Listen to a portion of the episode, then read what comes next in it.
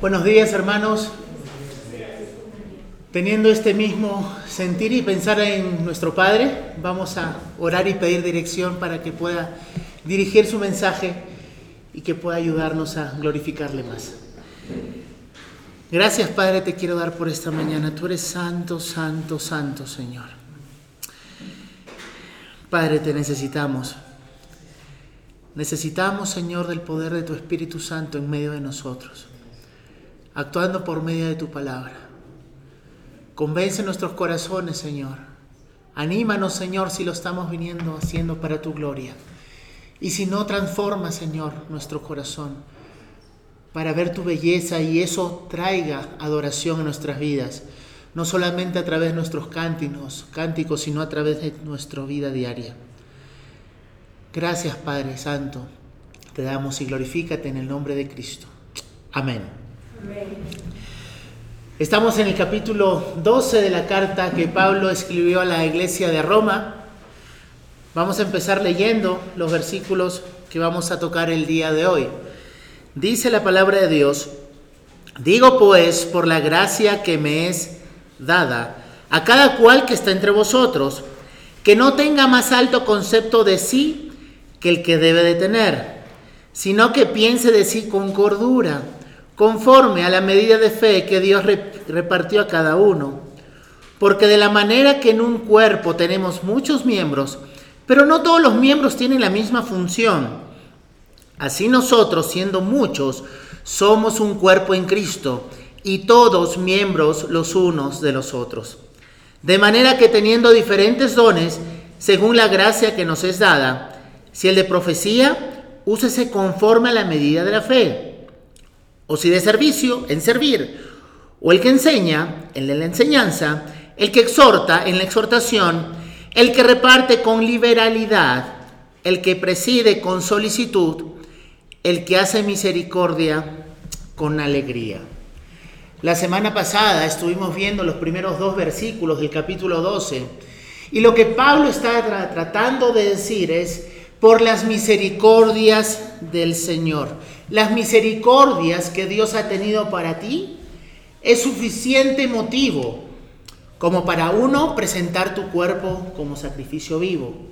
Que realmente nos entreguemos por completo a Cristo en cada área. Debe ser más que suficiente, hermanos, saber de las misericordias de Cristo por ti desde antes de la fundación del mundo para presentar toda tu vida como una adoración como olor fragante delante de Él. Y no solamente eso, sino que también es suficiente conocer todas las misericordias que Dios ha tenido por cada uno de ustedes, hermanos, para ser transformados. Transformados por medio de la renovación de vuestro entendimiento. ¿En qué? En Cristo Jesús. Debe ser suficiente saber el amor que Dios ha tenido por ti, manifestado en Cristo, como para ahora sea transformada tu mente por medio de la palabra de Dios. Y no solamente presentar tu cuerpo como un sacrificio vivo, ser transformado a la imagen de Cristo, sino para no ser conformado a este mundo. Habíamos hablado que la conformación es algo externo y la transformación algo interno. Lo que estaba tratando Pablo es que no tomes el modelo ni el molde del mundo. Ninguno de nosotros debe estar amoldado al mundo. ¿En qué áreas? En todas, hermano. Como padre, como madre, como esposo, como esposa, como hijo, como amigo, como trabajador, en cómo manejo el dinero, en todas las áreas debe haber una transformación. Si yo agarro y pongo un molde para hacer una moneda, todas las monedas van a salir igual. El mundo amolda a los que son del mundo pero no debe amoldar a los que son creyentes, porque nuestro molde es Cristo Jesús. Y nos transformamos de gloria en gloria a su imagen, si es que la anhelamos, si es que es nuestro modelo a seguir, si es que amamos ese modelo a seguir, vamos a ser transformados a la imagen de Cristo y como consecuencia ya no más conformados a cómo vive este mundo. Ahora entendamos que esa transformación tiene que ser a veces o tiene que ser nuestra forma de vida. ¿Cuál es tu motivación, hermano? Si tu motivación para ser transformado a la imagen de Cristo y no ser transformado o conformado a este mundo y presentar tu vida completa al servicio de Cristo, sabiendo que Él es digno, si Él no es tu motivación, nada más lo va a hacer. Si no es suficiente Cristo como motivación, aquel que dio su vida por ti en esa cruz, pagando una deuda que tú no podías pagar, dándote una justicia perfecta para que ahora te presentes delante del Padre por la eternidad y disfrutes de su presencia. Si Cristo mismo no es la motivación, no la vas a encontrar en ninguna otra parte. Y créeme que si la encuentras, dime cuál es para decirte cuál es tu ídolo. O cuál es tu Dios con D minúscula. Muchas personas tratan de transformarse por una persona, ¿no? Yo voy a tratar de cambiar porque amo a esa persona. Pero si amamos a Cristo no debería ser nuestra motivación principal o la única. ¿Cuáles son las recordadas misericordias de los que Pablo ha hablado en los primeros 11 capítulos de la carta a la iglesia en Roma? Ser declarados justos. ¿Sabes? Que Dios te declare justo es una misericordia de Dios. Ser declarado justo. Que Dios te haya adoptado como su Hijo en Cristo Jesús y que te identifiques como Cristo ahora es otra misericordia. Jesucristo te dio su justicia perfecta para poder presentarte delante del Padre en cualquier momento. Porque no solamente Cristo quitó el pecado que, había la hacía la desunión con el Padre, sino que te dio su justicia. No es suficiente que te quite el pecado. También Cristo te tuvo que dar su justicia. Ese es el glorioso intercambio del cual muchas veces cantamos aquí en la iglesia. Oh, cuán gran misterio que por gracia salvo soy. Ahora eres adoptado solamente porque Cristo murió por ti en la cruz y se te dio su justicia. Y sabes qué, no solamente eso, sino que ahora ha puesto, si eres creyente, ha puesto de su Espíritu Santo en ti. ¿Sabes por qué? Porque si no fuese por el Espíritu Santo que mora en ti, no podrías caminar en el cristianismo. No tendrías luchas en ti. Pero tienes esa lucha porque hay un Espíritu Santo, porque ahora estás vivo si te has arrepentido y creído. Te ayuda en la aflicción. Dios nos ayuda en nuestras aflicciones. En este mundo vamos a tener aflicciones, pero confía que yo he vencido al mundo. Has sido elegido por Dios, por gracia. Eso es por misericordia también. Hay una gloria venidera también. Tu cuerpo será glorificado. La confianza de no estar separado de un Dios de amor. Total confianza en la fidelidad continua de Dios. ¿Suficiente? Para que entregues toda tu vida al Señor. Aquel que te amó primero. Son obras, hermanos, de misericordia las que estamos llamados a hacer. Obras de misericordia por Dios que tuvo de ti misericordia. Porque no solamente te ha dado una nueva relación con Él, sino con la iglesia local. Dios no solo restauró la relación para con Él, sino para con toda su creación. Y en este, en este particular está hablando de la relación que ahora el creyente tiene como miembro de la iglesia con la iglesia local. Y vamos a ver el primer punto de esta prédica, y es no tener alto concepto de uno mismo, pensar con cordura. Dice la palabra de Dios en el versículo 3, Digo pues por la gracia que me es dada a cada cual está entre vosotros, que no tenga más alto concepto de sí que el que debe tener, sino que piense de sí con cordura, conforme a la medida de fe que Dios repartió a cada uno. Lo que Pablo está diciendo aquí es por la gracia que me es dada. Él no está hablando de la gracia que se le dio a Pablo para salvación en este pasaje, él está hablando de la gracia, la gracia que se le otorgó para ser apóstol. La gracia porque ninguna posición, por llamarla así en la iglesia, te la mereces ni eres digno de ocuparla. Es una posición solamente de gracia. Y el apóstol Pablo, siendo lo que era, tenía esto claro. Recordemos al apóstol Pablo diciendo, miserable de mí, ¿quién me librará de este cuerpo de, muerte? Pecador de los cuales yo soy el primero. Él sabía su posición de gracia que se le había dado. Y por esa autoridad que venía de Dios, no del mismo, pide a cada cual está entre vosotros. Hermanos, no es para algunos, sino para todos. No existe persona dentro de la iglesia que no deba cuidarse del orgullo.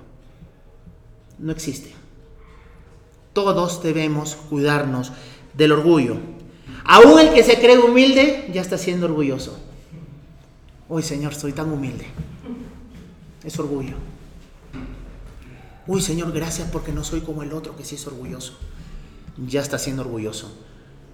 Porque ¿qué es lo que tienes que no te haya sido dado de gracia? ¿Qué? ¿Te crees más humilde que el otro? Bueno, tienes un problema, tenemos un problema. No hay nadie que no necesite cuidarse del orgullo en la iglesia de Cristo, porque el orgullo hizo caer a Satanás y arrastró consigo, recuerda, la tercera parte de los ángeles y a toda la humanidad y a la creación, que es una, no es algo menor. Mira todo lo que causó el orgullo. Hermanos, el orgullo debe ser considerado el pecado de la naturaleza humana, dice Charles Spurgeon. Una vez más, el orgullo debe ser considerado el pecado de la naturaleza humana. Creer poder hacer algo separado de Dios. Cuando Cristo nos dijo como iglesia, separado de mí, nada pueden hacer. Harry Ironside dice, el orgullo es la barrera de todo progreso espiritual. No vamos a progresar, hermanos, espiritualmente. ¿Te sientes estancado? Bueno, busca si en tu corazón hay orgullo. Porque es una barrera para el crecimiento espiritual. Porque Dios resiste al soberbio, pero le da gracia al humilde. No nos podemos creer indispensables hay otros exactamente igual de amados por Dios que tú, a los cuales también se les ha concedido dones para edificar la iglesia de Cristo. Fuiste salvado por gracia al igual que ellos. Todos aquí, hermanos, si nos hemos arrepentido y creído en Cristo, somos amados perfectamente por Dios. Perfectamente amados. Ahora, ¿qué no quiere decir que alguien no tenga más alto concepto de sí mismo? Tenemos que tener mucho cuidado con esto. Hay muchos que se están despreciando o menospreciando. Y nos vamos al otro extremo. Una cosa es reconocer tu pecado y otra muy distinta comportarte como si no fueses aceptado y amado y adoptado por Dios. Somos de extremos. Eso lo único que lleva es a vidas sin gozo, de autoconmiseración, de frustración y eso, hermanos míos, es orgullo también. ¿Cuántas veces hemos escuchado, soy un gusano, soy un gusano, soy un gusano, soy un pecador, no merezco nada? Hermano, Dios te ama y ya te aceptó en Cristo Jesús al mismo tiempo. Pero somos de extremos. Que no, si, si reconocer tu estado y tu posición delante de Dios, lo único que te lleva es a autoconmiseración, ay de mí, ay de mí, ay de mí, y no hay gozo en medio de eso, es orgullo. A veces nos olvidamos la palabra que Cristo mismo le dijo a esta mujer, ni yo te condeno. Porque ya no hay condenación para los que estamos en Cristo. Las cosas viejas pasaron. He aquí, todas son hechas nuevas. Miren lo que dice John Piper con respecto a este tema, que es muy importante. Lo opuesto a la alta autoestima no es principalmente la baja autoestima. Una vez más, lo opuesto a la alta autoestima no principalmente o no necesariamente es la baja autoestima, aunque ese es el lugar de partida necesario en vista de nuestro pecado y de la santidad de Dios. Lo opuesto a la alta autoestima es la alta consideración por Cristo. Lo opuesto al orgullo no es la condenación que te paraliza, sino la liberación por la exaltación de Cristo. Lo que significa que la mejor manera de usar tus dones espirituales es olvidarte de ti mismo según el gozo que tienes en Cristo, derramando tu amor por otras personas. Para resumir, no se trata de pensar más o menos de ti. No pienses en ti. Piensa en Cristo y tu posición segura en Él. Entonces, ¿qué, significa pensar con cordura? Como Pablo dice, pensemos entonces con cordura. piensa de ti mismo con sobriedad, con una mente saludable, con moderación, una mente que sabe contenerse, que tiene dominio propio, que sabes dónde estás parado, no en tus obras, sino en las obras de Cristo, que se guarda de los extremos, no me siento mejor y no me siento tampoco un gusano ¿Ustedes saben lo que es un moderador dentro de una conversación? Modera, ¿sí? Tanto a un extremo como al otro lo modera y lo pone en un equilibrio, lo centra. Alguien que mantiene la calma en medio de una situación.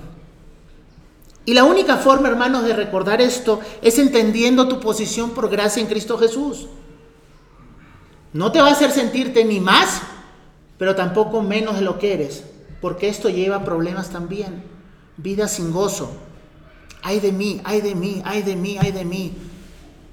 Regocijados, otra vez digo regocijados, eso tenemos que ser, porque tenemos a Cristo.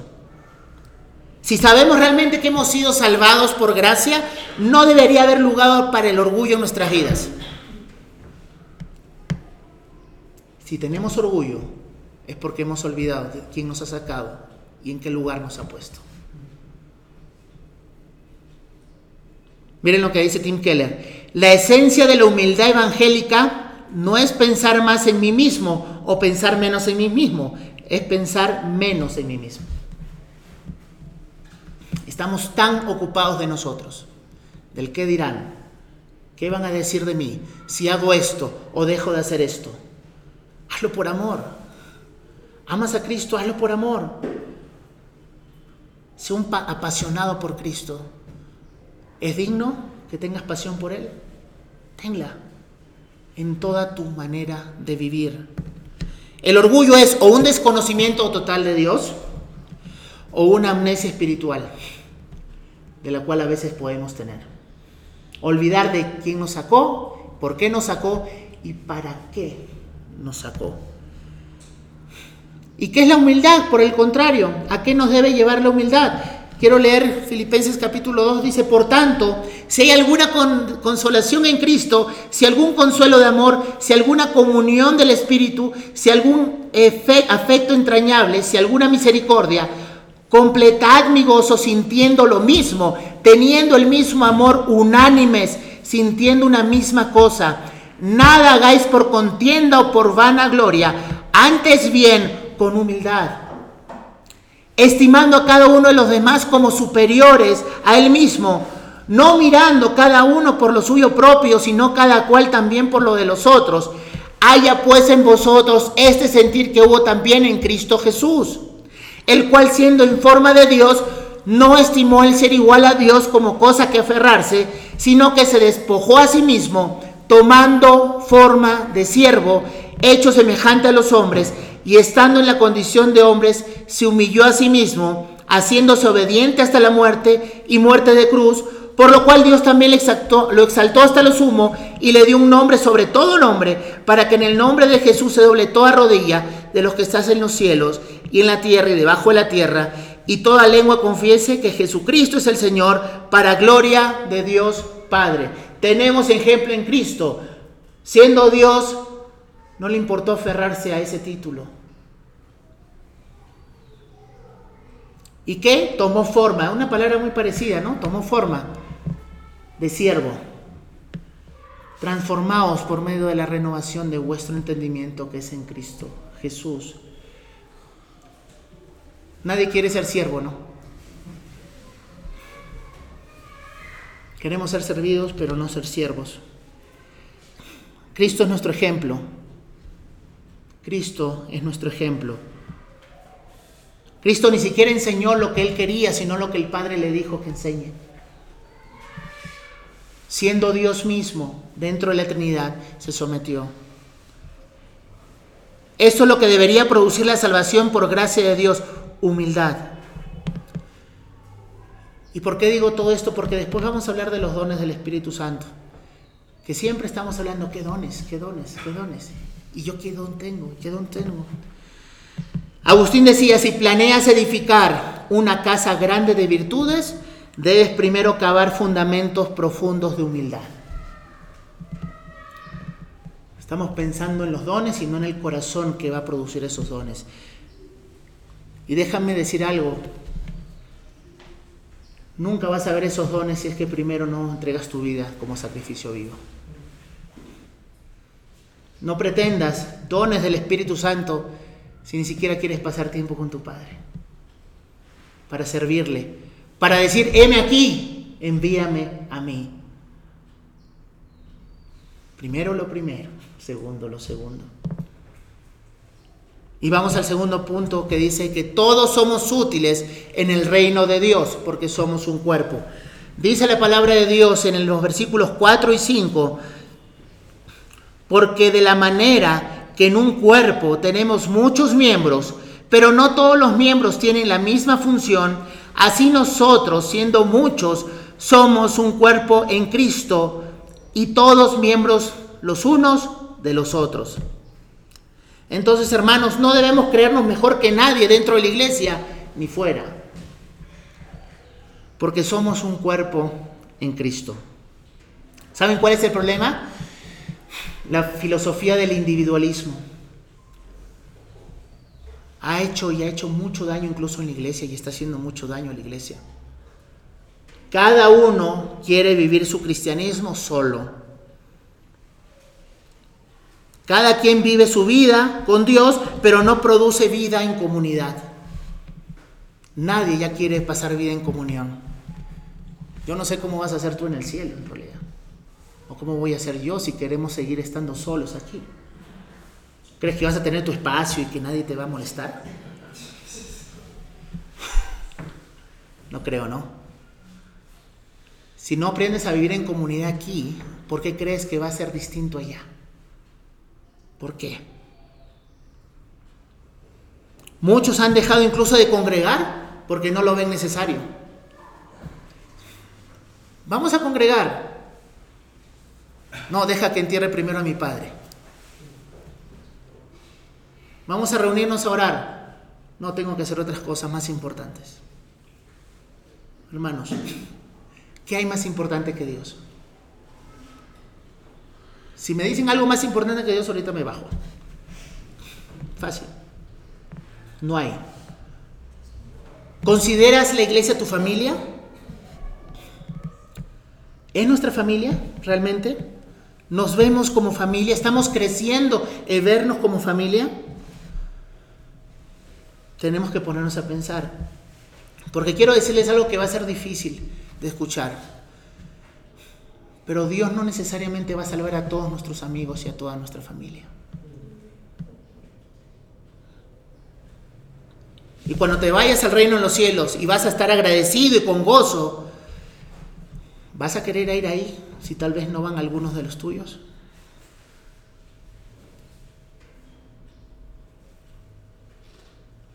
Tenemos que comenzar a ver a la iglesia como una familia, porque lo es. No voy a comenzar a verla como si fuese una familia, no.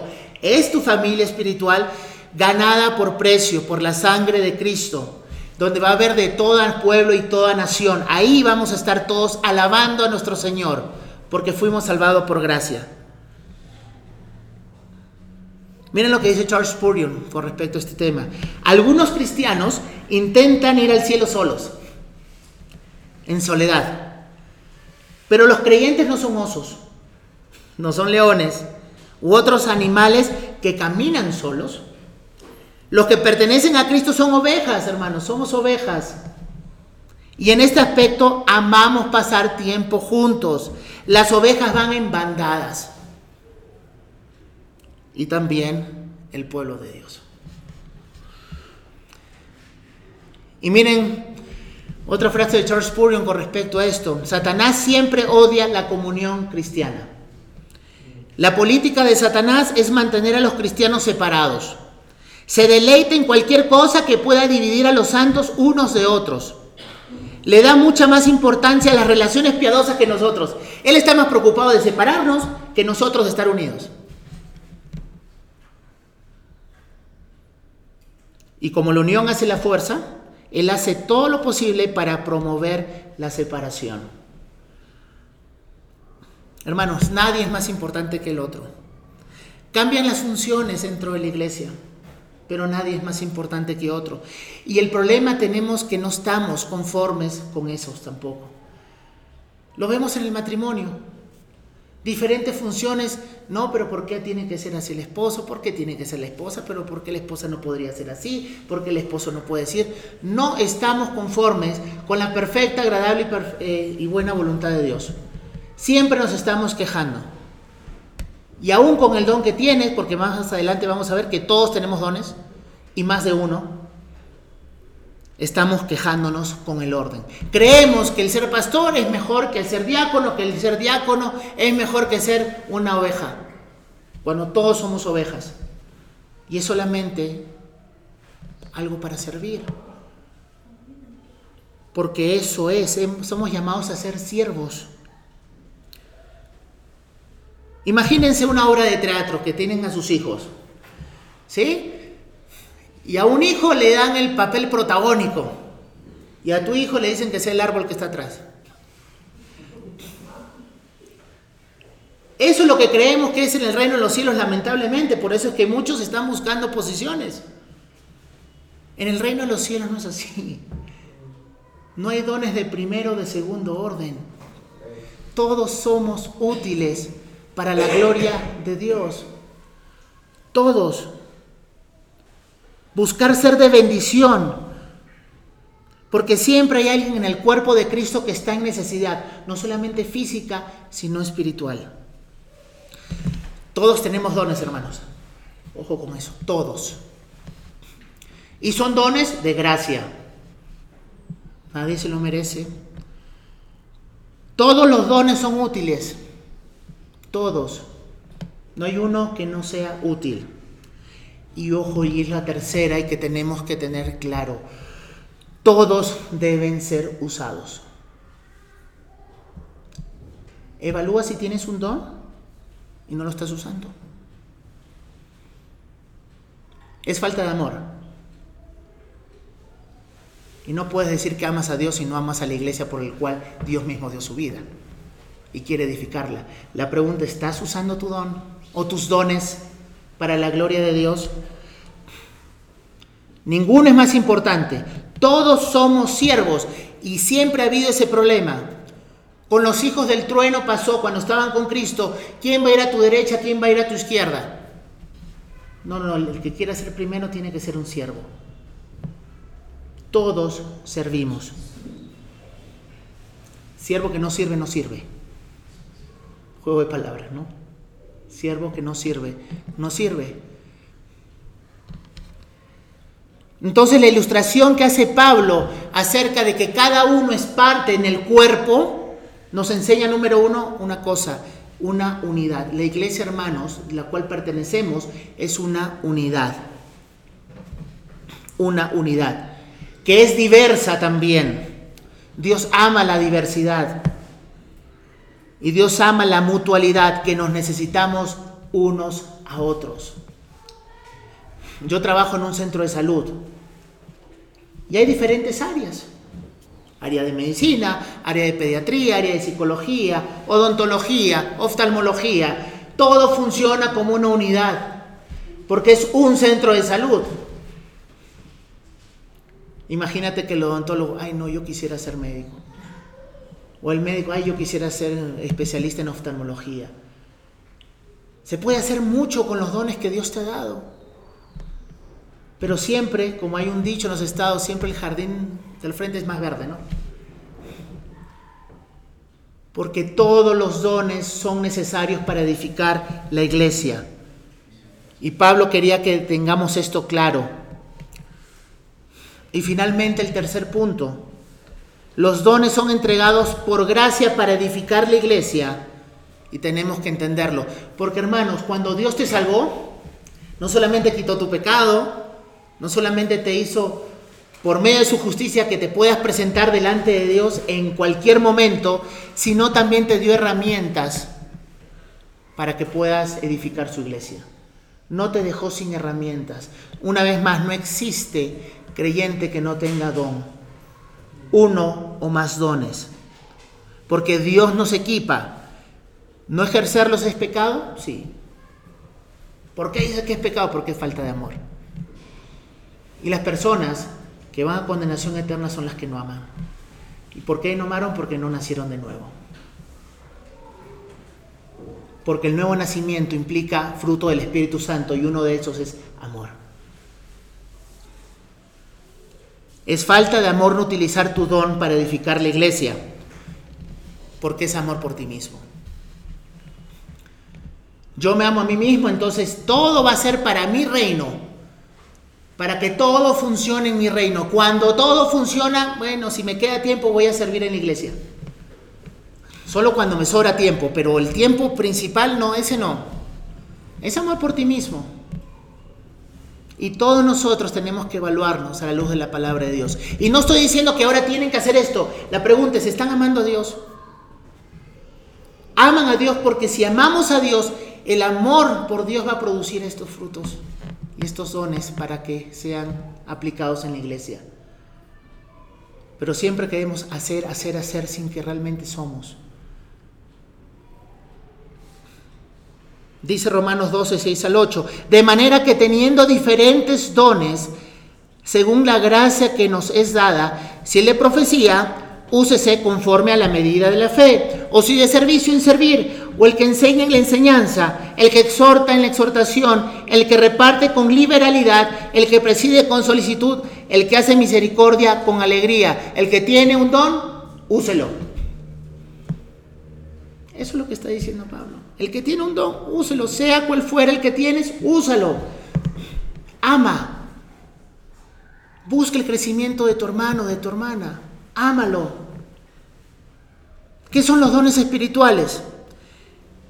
Jerry Bridges en su libro Haga crecer su fe dice que el don es una habilidad dada por Dios y fortalecida por el Espíritu Santo para cumplir la función específica dentro del cuerpo de Dios que ha asignado a cada uno de nosotros.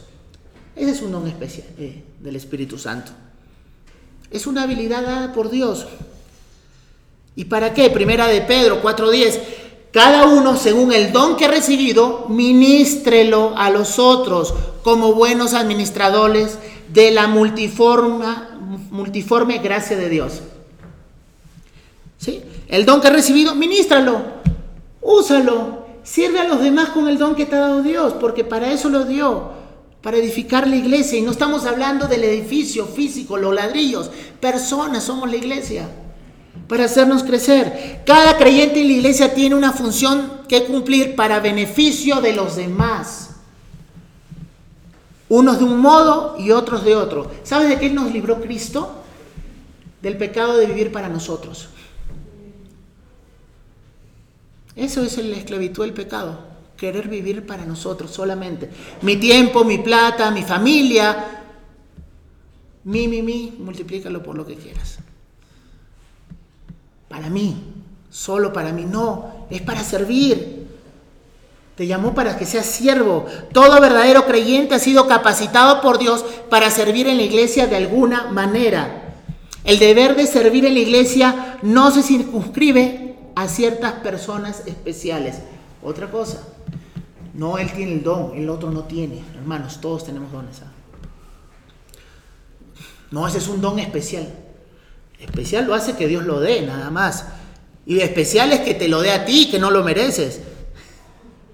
Eso ya lo hace especial, pero no porque tú lo seas. Porque si no, no sería don de gracia. 1 Corintios 12:7. Pero cada uno les es dada la manifestación del Espíritu. ¿Para qué? Para provecho. Desperdiciar. ¿A quién le duele cuando sobra comida y la botan a la basura? Porque es un desperdicio, ¿no? ¿Sí? Pero a veces estamos más preocupados por la, comida que se cae que si estamos usando nuestros dones. Que también lo estamos desperdiciando cuando no lo utilizamos. Ojo, hermanos, es falta de amornos a nuestros dones. No ponernos a disposición del Señor con todos nuestros cuerpos como sacrificio vivo. Heme aquí una vez más, envía a mí con el don que te ha dado. No es únicamente a los pastores y a los diáconos, así como en el cuerpo humano cada miembro tiene su función particular, así también es en la iglesia un cuerpo de Cristo. Los dones no son opcionales. Bueno, voy a ver si quiero los, los ejerzo, si no, no. ¿Quién se imagina terminando una carrera de derecho y diciendo, bueno, voy a ver si ejerzo? O administración, o educación, o medicina. Voy a ver si lo ejerzo, no, no estoy seguro todavía. Los dones del Espíritu Santo es para crecimiento de la iglesia, no son opcionales. No son para lucimiento personal tampoco. Los dones no son para lucimiento personal. No son para ser guardados. ¿Sí? Somos hijos que buscamos servir y somos capacitados para servir porque Dios nos da las herramientas. Y vamos a ver los ejemplos de los dones. El primero, del el de profecía. El don de profecía ha sido muy mal entendido. La palabra profetizar en su significado primario no es predecir el futuro. De hecho, en 1 Corintios 4:13 dice, pero el que profetiza habla a los hombres para edificación, exhortación y consolación. En esas tres cosas no encontramos ninguna predicción del futuro. De manera secundaria, el profetizar sí significa la predicción del futuro, pero en su forma primaria la palabra profetizar significa, ¿saben qué? Exponer la palabra de Dios. Y de esa manera, cuando el pastor predica un mensaje y está exponiendo la voluntad de Dios, es una actividad profética. En el Nuevo Testamento la profecía es el acto de proclamar la verdad de Dios. El enfoque no está puesto en el nuevo contenido, sino explicar el mensaje del Evangelio y cómo se aplica en el día de hoy. Esa es la profecía. El de servicio, la palabra diáconos, conocemos la palabra diáconos, ¿no? Es un siervo que ve las necesidades cotidianas de la iglesia y busca intencionalmente que sean satisfechas. El enfoque del contexto está en ayudar a los demás creyentes. Ellos, las personas que tienen este don, disciernen las necesidades, saben cómo ayudar y lo hacen sin ninguna necesidad de que se les avise y sin la expectativa de un aplauso. Ese es el corazón del que tiene el don de servicio. El que enseña es el don de hacer que la verdad sea clara y entendible.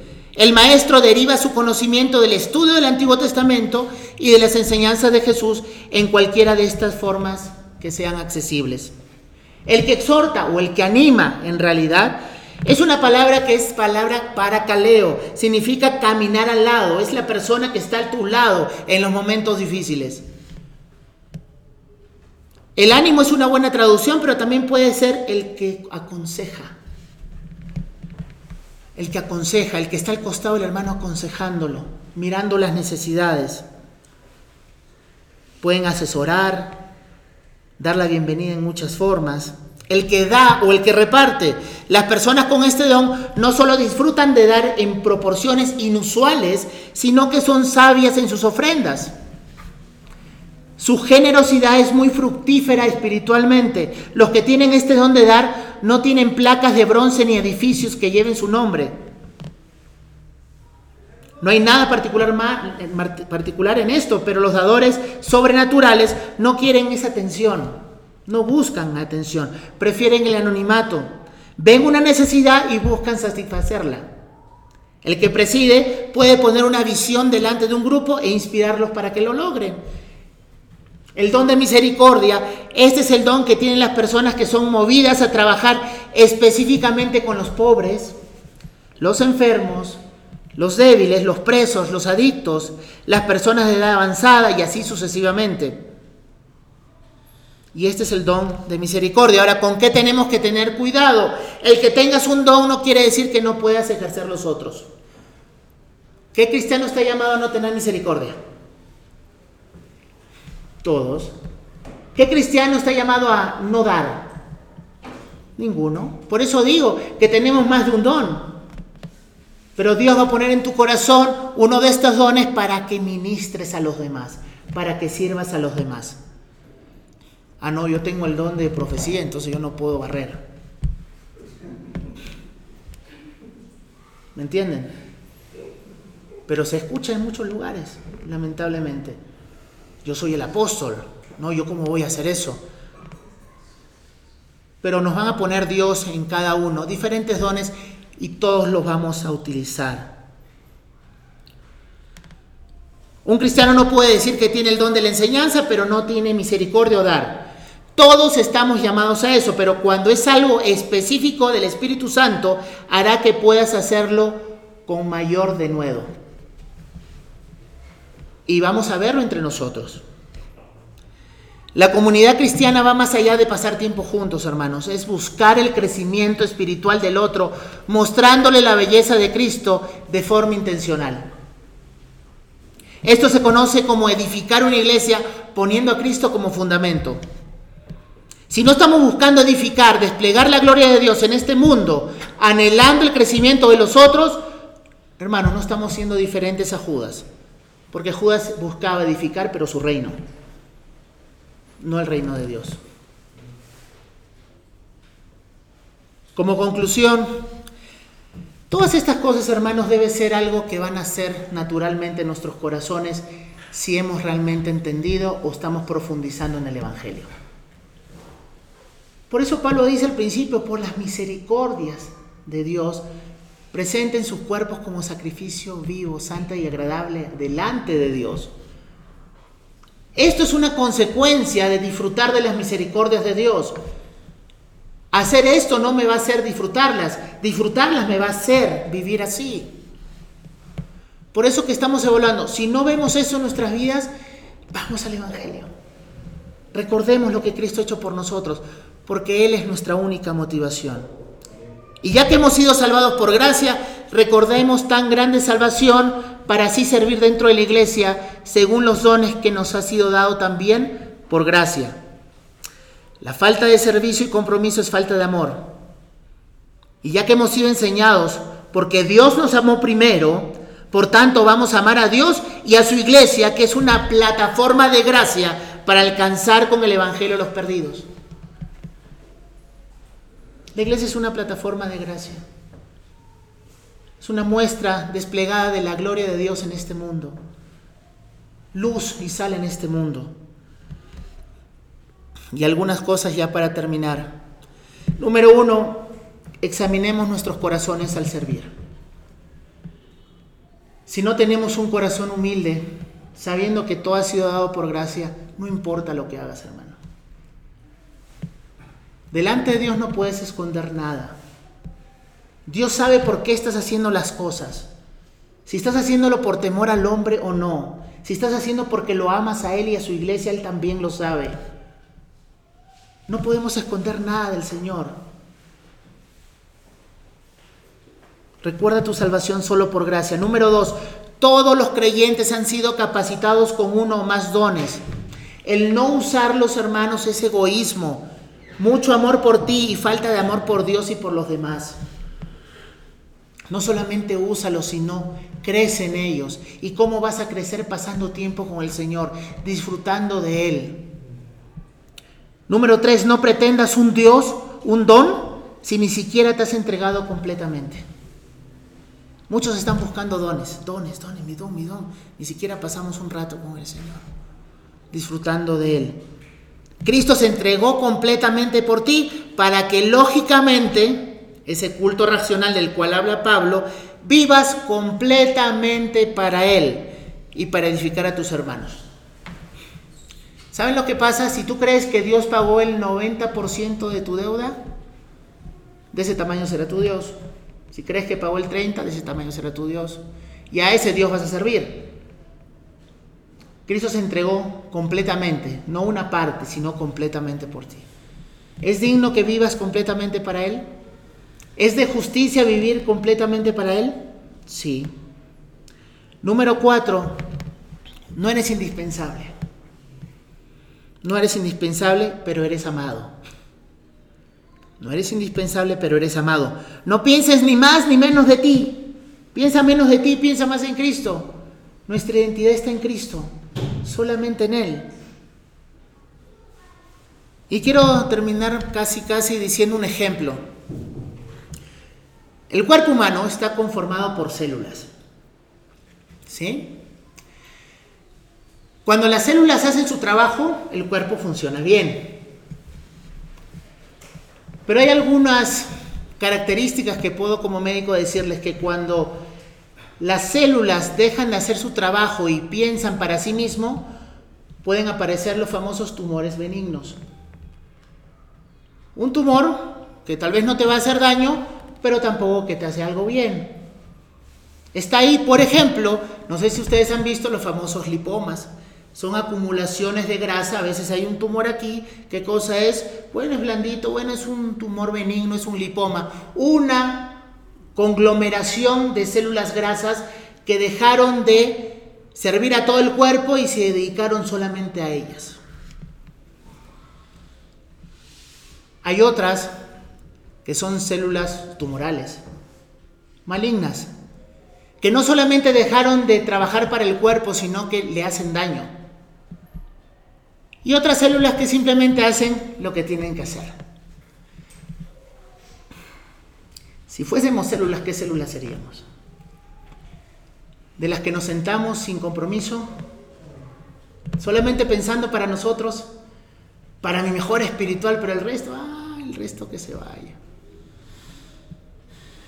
O no solamente de aquellas que no solamente no quieren hacer lo que están llamadas a hacer, sino que hacen daño dentro de la iglesia que dañan, que se nutren de la iglesia, que quieren formar parte de las bendiciones de la iglesia, pero terminan haciendo daño a la iglesia.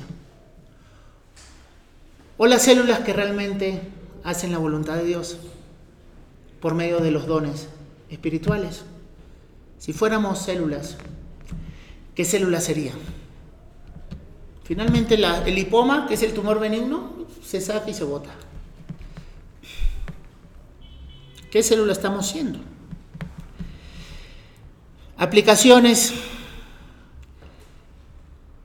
Finalmente, si tienes una concepción errada de la iglesia, ¿sabes cómo vas a ver a la iglesia? Vas a ver al pastor como el chofer del bus, al tesorero como el cobrador del bus y los otros sentados. Ese es tu concepto de iglesia. ¿Cuál debería ser el concepto que tenemos de iglesia? Todos remando en un bote. Y tal vez el pastor dirigiendo el camino a Cristo, pero todos metiendo mano, buscando eso, la gloria de Dios. Otra cosa que quiero decirles es que los dones del Espíritu Santo están vigentes. ¿Saben por qué? Porque la iglesia está vigente. Así de sencillo, no voy a complicar más las cosas. ¿Por qué están vigentes? Porque la iglesia está vigente y los dones son para edificar la iglesia. Cuando venga Cristo cesarán los dones porque ya no serán necesarios. Pero mientras estemos aquí, todos tenemos dones para edificar la iglesia hasta que venga Cristo, por amor a Él. Otra cosa, que los dones no están limitados a las reuniones de iglesia, hermanos, sino también son para ser desplegadas en el mundo, donde estés, en tu trabajo, en tu casa. ¿O acaso en tu trabajo no tienes que tener misericordia? ¿O en tu trabajo no tienes que dar? ¿En tu casa no vas a tener misericordia? No, ahí no uso mi don, solamente lo uso aquí. No, hermanos, es solamente también para que la gente, los incrédulos, vean la gloria de Dios manifestada en este mundo también. Y que está al alcance de todo aquel que cree y se arrepiente. Hermanos, la palabra de Dios ha sido expuesta. Que Dios nos ayude a entender y a poder vivir por amor a Él, no por temor. Porque el temor tarde o temprano se va a acabar te va a angustiar, te va a frustrar, te vas a cansar. Pero el amor es lo único que queda siempre. Vamos a orar. Padre, gracias te damos por esta mañana. Bendícelo, Señor. Bendice este tiempo y ayúdanos a entender, Señor, que todos somos útiles en tu reino, Señor. Todos nosotros, ayúdanos a utilizar nuestros dones para tu gloria, para el crecimiento de tu iglesia y para que sea desplegada tu gloria en este mundo. En Cristo Jesús. Amén.